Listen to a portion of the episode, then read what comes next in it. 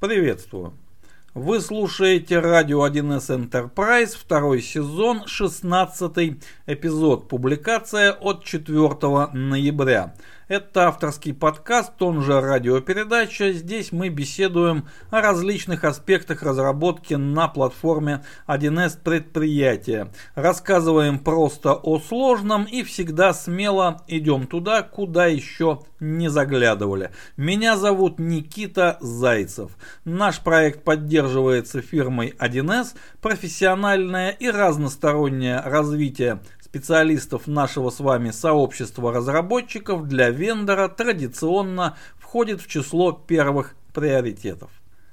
Сегодня мы вернемся к нашему небольшому сериалу внутри сериала, то есть к тематике задачи интеграционного взаимодействия, комплексной задачи интеграционного взаимодействия, как мы ее назвали, и посвятим сегодняшнюю беседу исключительно практическим аспектом реализации этой задачи. Технически беседа будет построена по уже зарекомендовавшему себя принципу семизарядного револьвера.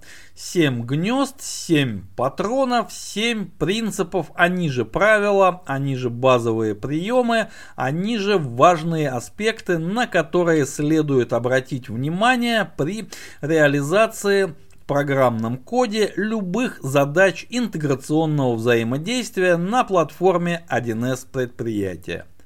Поехали! Целеуказания, ну то есть целеполагания, равно как и область определений, на этот раз будут приведены в крайне сокращенном виде. За подробностями я отсылаю к выпуску за номером 8, где мы разбирали очень подробно, что же это такое комплексная задача интеграционного взаимодействия. Здесь мы только кратенько напомним. Интеграционное взаимодействие это почти любое взаимодействие той информационной базы 1С предприятия, над конфигурацией которой мы с вами работаем, то есть мы ее разрабатываем, конфигурацию, подсистему, библиотеку, расширение, не суть важно, объект разработки, так вот, взаимодействие этой информационной базы с любой другой информационной системой, построенной в принципе на любом технологическом стеке, будь то 1С предприятие или какой-либо другой. Понятно, что что каждая конкретная задача взаимодействия инфобазы 1С предприятия с конкретной корреспондирующей информационной системой решается посредством конкретного программного кода, взаимодействующего с конкретным транспортным интерфейсом. И четыре раза слово «конкретный» здесь было произнесено вовсе не от бедности моего словарного запаса, просто мы разделяем общие принципы практической реализации интеграционного взаимодействия и частные случаи. Частных случаев может быть великое множество, а вот общие принципы, они потому и общие. Итак, принципов у нас 7 и начинаем мы, разумеется, с первого. Наименование для номера первого получилось немножечко странным. Он называется «Вертикальное разделение программного кода». Термин несколько непривычный, в том числе и для меня самого, но вот так уж вышло. Что имеется в виду? Наш программный код, который мы напишем в рамках работы над задачей интеграционного взаимодействия, будет решать принципиально разные задачи. Есть задача взаимодействия с транспортными интерфейсами, а в качестве транспорта, как мы помним, у нас может выступать ну практически все что угодно. Вызов веб-сервиса, произвольный HTTP запрос, запись чтения файла, запись чтения во внешнюю какую-то базу данных, возможно что-то иное, а, вплоть до подключения к инфобазе какой-то специализированной библиотеки, оформленной оформленный как внешняя компонента и вызов ее методов, а уже что она делает мы даже толком и не знаем, да в общем-то не наше это дело. А, важно, что наш программный код является взаимодействующим звеном между нашей инфобазой и вот транспортом.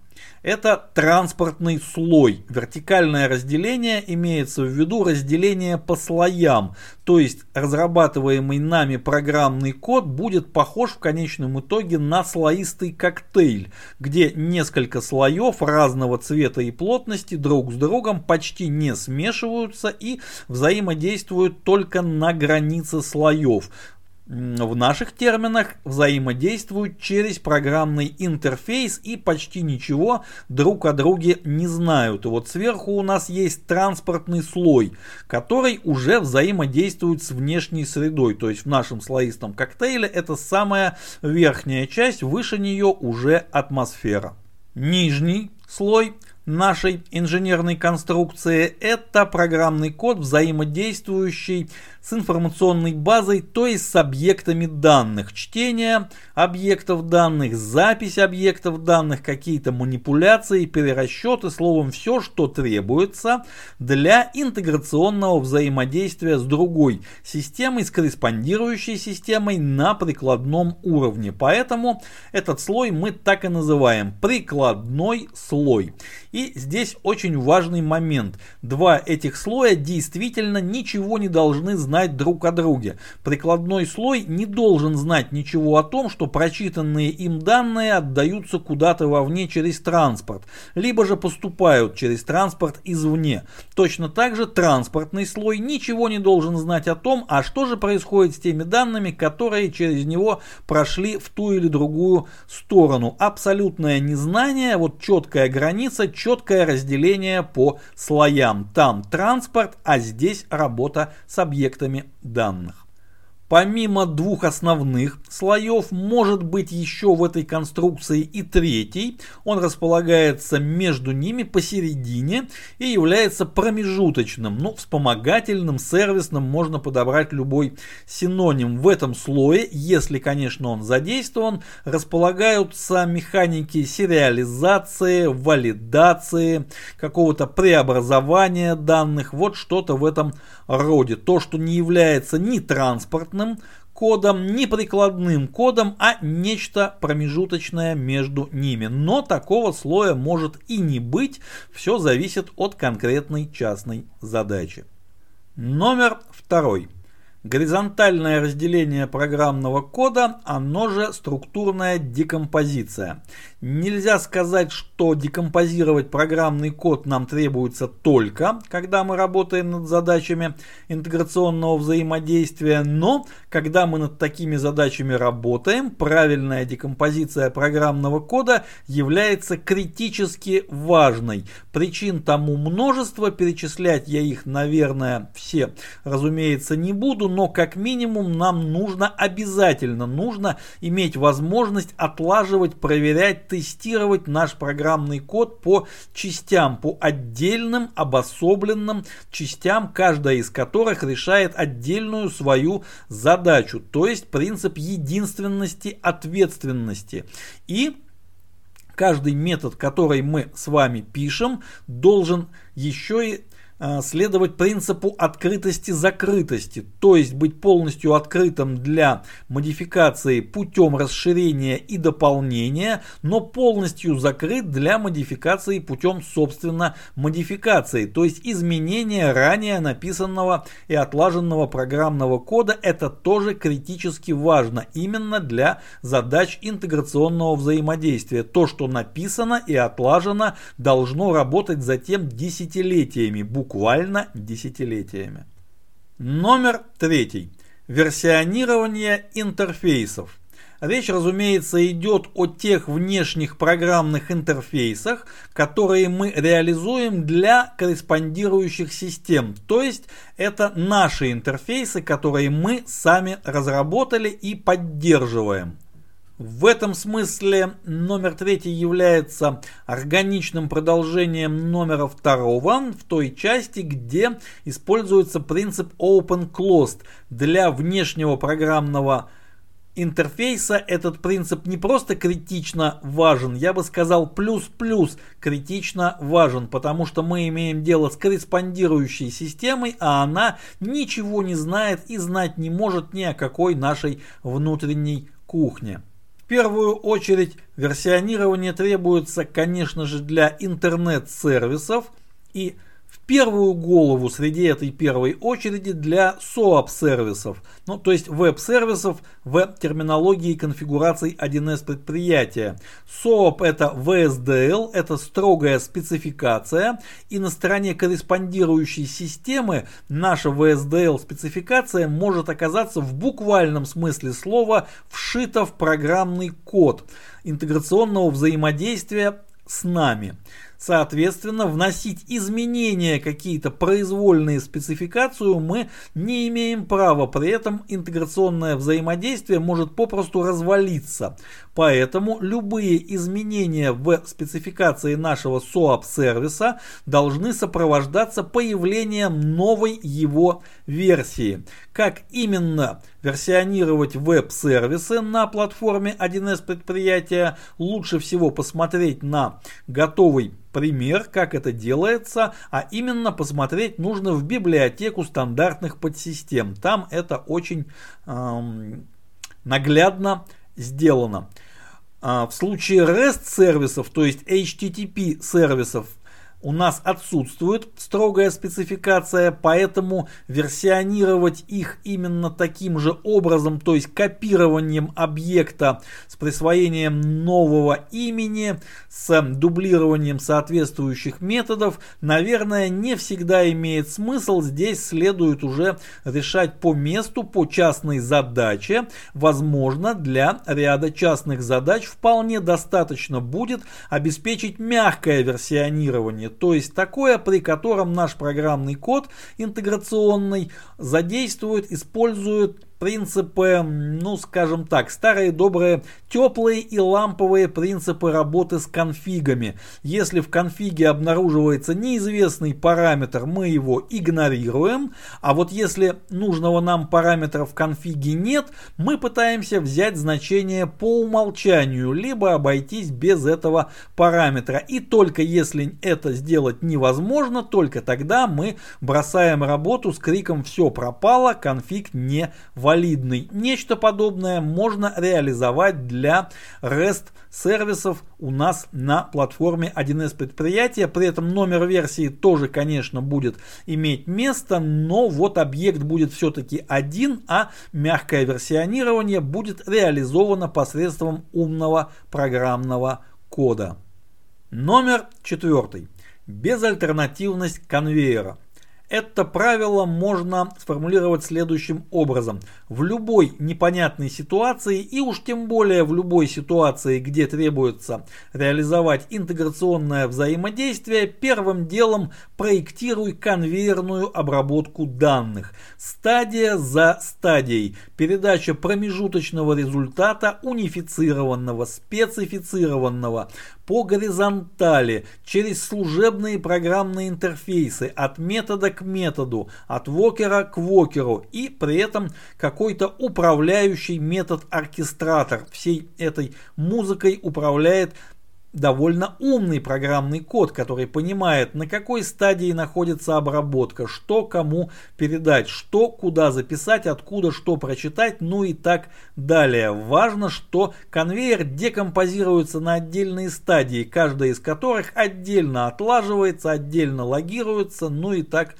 Далее, при этом мы имеем, заложив конвейерный принцип вот с самого начала, запроектировав его еще только на самой ранней стадии разработки, мы получаем в дальнейшем выход на какую-то, но все-таки многопоточность, то есть какие-то стадии мы сможем выполнять параллельно. Мы получаем выход на асинхронность, даже если она не требуется нам сейчас, она может потребоваться в будущем. Сделать Синхронное взаимодействие асинхронным крайне сложно, а вот сделать заранее запроектированное асинхронное взаимодействие синхронным очень просто. Для этого необходимо ну, буквально дописать, точнее не дописывать несколько строчек в методе оркестраторе. Ну и так далее, ну и тому подобное с асинхронными взаимодействиями нашего программного кода, фрагментов нашего программного кода между собой мы уже разбирались и весьма подробно это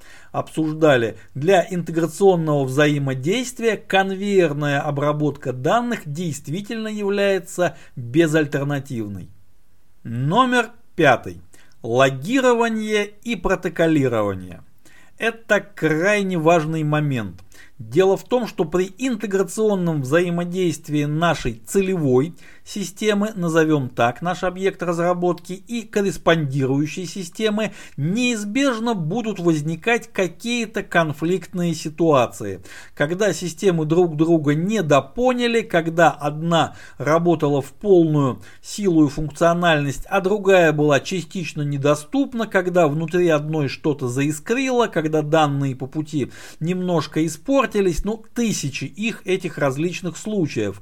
И при разборе любой конфликтной ситуации, даже если обе стороны подходят к процессу расследования проблемы со всей конструктивностью, доброжелательностью и стремлением помочь друг другу разобраться, это может оказаться весьма нелегким делом.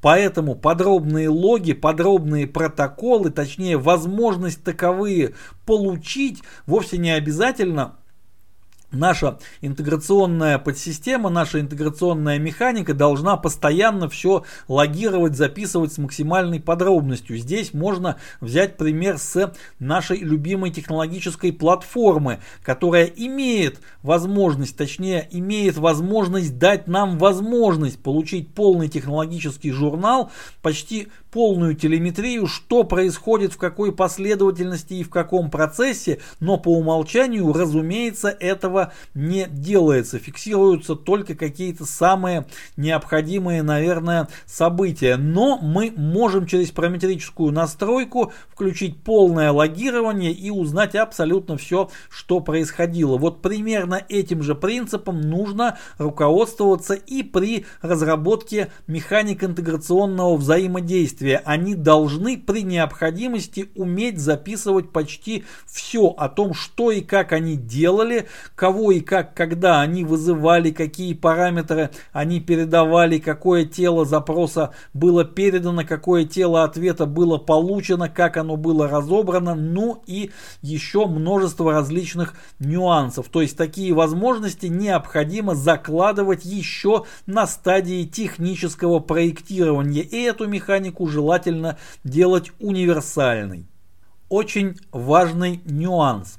Если в качестве логгера мы используем только и исключительно журнал регистрации, то нас в будущем могут постерегать весьма неприятные сюрпризы. Вида, ваша интеграция опять сломалась. Давайте посмотрим в журнале. А журнала у нас нет. Вот именно за этот день журнал может оказаться поврежден, сломан, случайно удален, либо же вообще администратор информационной базы отключил журнал регистрации, чтобы экономить, например, место на диске, оставил только только регистрацию ошибок, а вот какие-то промежуточные наши отладочные сообщения, наш внутренний техножурнал таким образом оказался полностью отключен, а мы об этом даже не узнали, потому что мы сторона разработчика, мы в общем случае никакого влияния на эксплуатационные практики не оказываем, мы можем только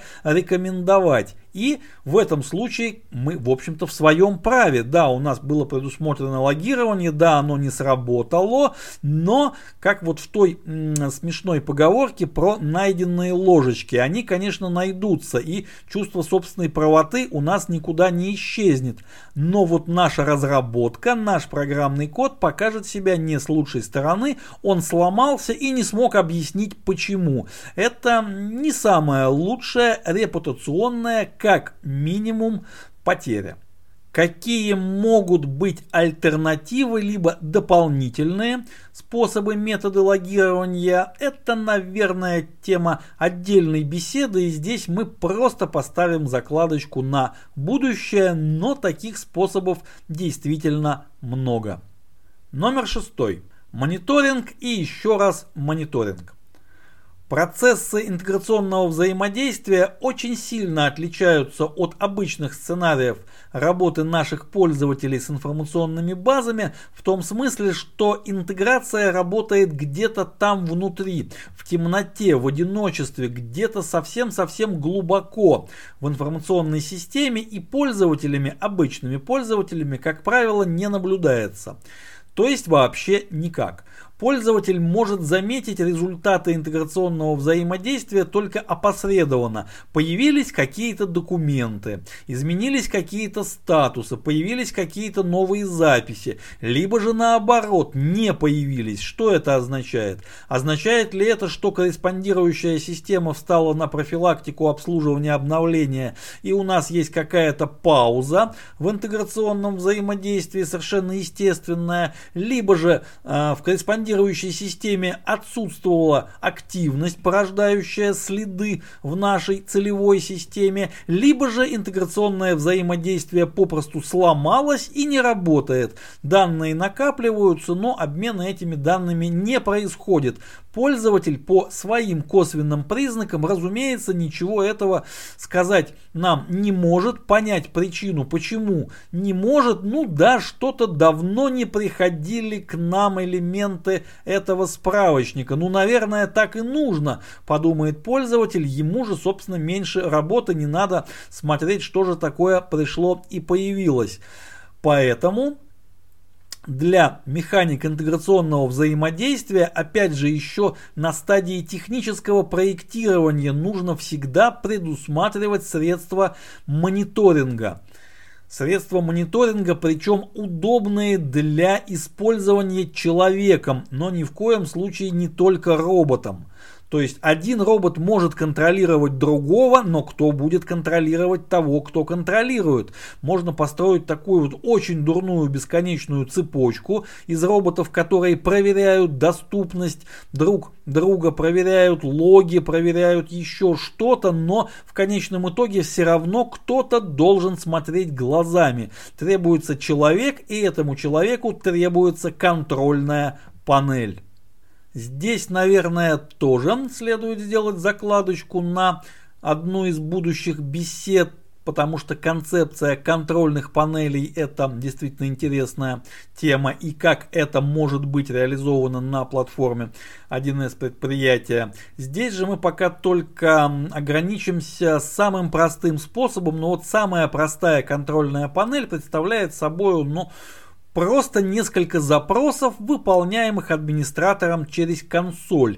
И это та ситуация, когда на нашей стороне играет принцип Парета. То есть вот 20% функциональности контрольной панели нам дают уже не менее 80% всей необходимой функциональности ведь контрольная панель нам требуется не для того, чтобы следить за каким-то красивым графиком, счетчиками и так далее. Нам она требуется для того, чтобы вовремя диагностировать аварийные ситуации и успевать вмешаться в интеграционное взаимодействие, точнее в потенциально аварийную ситуацию до того, как эта потенциально аварийная ситуация преобразовалась в реальные негативные последствия для потребителей той функциональности, которую мы разработали для наших пользователей. Вот поэтому сложные контрольные панели вопрос спорный, но время поспорить об этом у нас еще будет. И номер седьмой как вводится, последний по перечислению, но далеко не последний по важности. Модель отказов как неотъемлемая часть технического проектирования при реализации задач интеграционного взаимодействия. Что такое модель отказов? Это очень простая штука. Мы берем основные сценарии, нашей интеграционной механики берем основной поток событий и мысленно, поочередно отламываем все, что только может отломаться. То есть создаем аварийные ситуации. Причем аварийные ситуации когда отказывает что-то, что с нашей интеграционной механикой, с нашим программным кодом непосредственно не связано. Отваливается что-то соседнее, что-то, с чем мы взаимодействуем. Ну, например, документ не записался, проведение документа выбросило исключение запрос не выполнился. Выполнение запроса заняло более 10 минут. Рабочий процесс, обслуживающий наш программный код, по какой-то причине потерпел крах. Мы понятия не имеем по какой. Вот в любой момент взял и грохнулся. Сопряженная корреспондирующая система не ответила ни на первый вызов, ни на второй, ни даже на десятый. Что в этом случае должно произойти?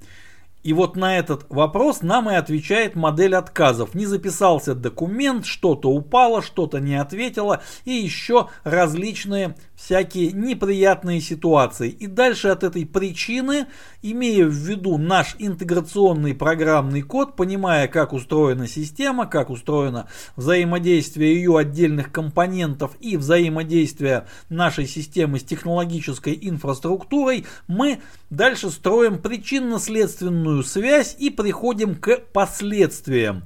Начав с причины, мы должны завершить последствием. То есть, это модель отказа, которая нам говорит, отказал фрагмент X – Последствия такие-то.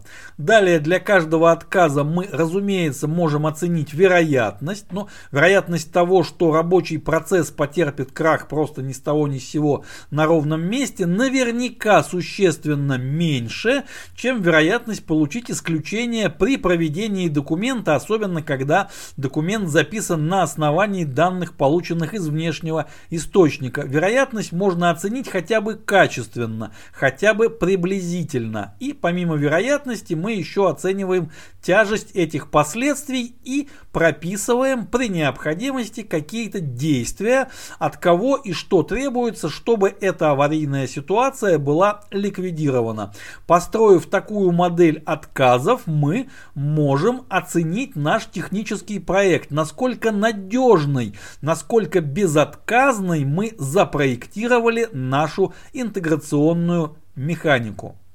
Зачем мы вообще работаем с моделью отказов? Зачем мы заранее думаем обо всяких неприятных вещах?